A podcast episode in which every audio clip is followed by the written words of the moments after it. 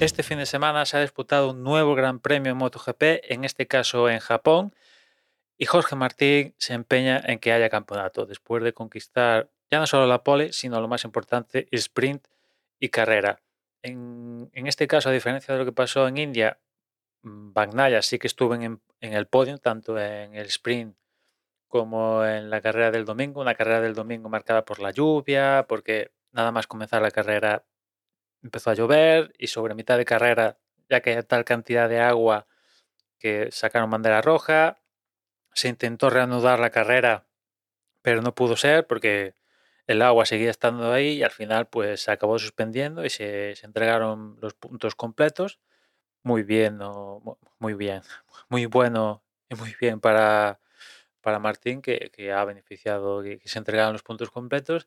Y bueno, entre pitos y flautas al final Jorge Martín ha reducido la diferencia a tan solo tres puntos, es decir, el campeonato empieza de cero, de cero a falta de, seis pruebas. Y, bueno, pues interesante, interesante. A diferencia de, la Fórmula 1, donde Verstappen no deja, casi no deja nada, ni las migajas, aquí Bagnaia pues sí que ha dejado las migajas en principio, yo siempre que, y a mí me habéis escuchado aquí, que siempre pensaba que era un campeonato para Bagnaya, incluso podía ser fácil de ganar para él y que un poco iba a depender de lo complicado que se lo quisiera poner, pues lo conquistaría de una forma más plácida o no. Al final, plácido no va a ser, desde luego, y por otra parte, vamos a ver si lo acaba conquistando. Y es que a finales de agosto, si no recuerdo mal, eh, le quitaba a Jorge Martín el torneo del Gran Premio de Austria sobre 60 y pocos puntos. Pues en el mes de septiembre, Jorge Martín le ha reducido básicamente esa diferencia. O sea que la verdad es que Jorge eh, ha cogido forma, ha cogido forma justo en el momento más decisivo de la temporada, porque además coincide en una carrera de. en una serie de carreras juntas, con tripletes, dobletes y demás, donde si estás en un pico de forma, pues evidentemente lo vas a aprovechar y vas a sacar bastante, bastante tajada, porque además en, este serie de, en esta serie de países donde se suele entrenar poco, pues también cabe la posibilidad de que tus rivales pues eh, la pringuen con ceros y tal, y puedas sacar aún más tajada si cabe, ¿no? Como pasó el, en India, donde Van hizo un cero y, Martín, es tú que no ganó la carrera del domingo, pero fue segundo y, ahí le recortó de, un tirón un buen paquete de, puntos, ¿no? Muy interesante el campeonato.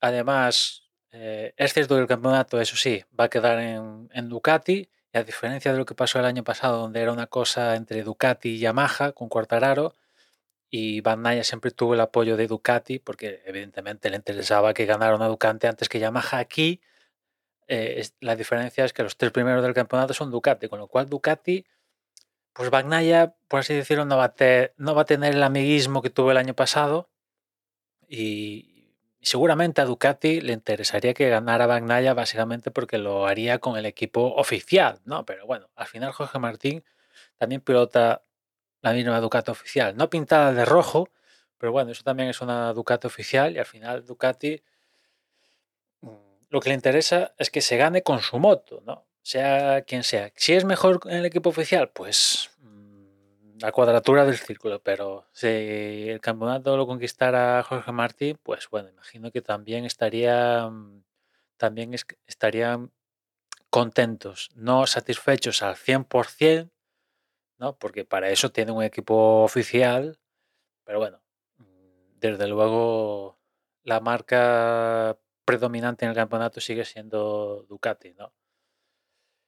Y, bueno, por otra parte también presión para, ambos. Eh, es cierto que Martín viene con este punch de, de estarle recortando, de prácticamente conseguirlo ya a tiro de piedra, ganando carreras y tal y, y pues a priori está siendo el recortado, o sea, está un poco teniendo las sensaciones que tenía el año pasado Cuartarada de de que te recortan, de que, de, que cometes fallos, de que no puedes perdonar. Bueno, pero al final Martín, aunque tenga esa sensación de, está fuerte, tampoco puede pringar, porque como pringue a la próxima que pringue, que puede ser que pringue, porque aquí todos pueden pringar, pues todo este esfuerzo que está haciendo, pues a freír espárragos, ¿no? Con lo cual, pues, digamos que por así decirlo, tampoco pueden arriesgar en exceso porque eh, cometer un cero a estas alturas de la película te cuesta muy, muy caro, ¿no?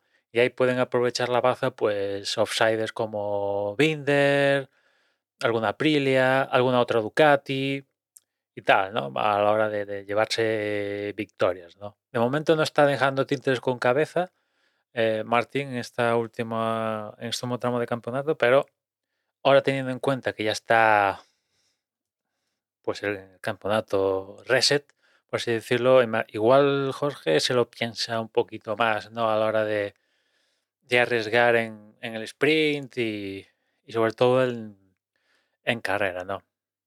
Muy interesante, muy interesante el campeonato.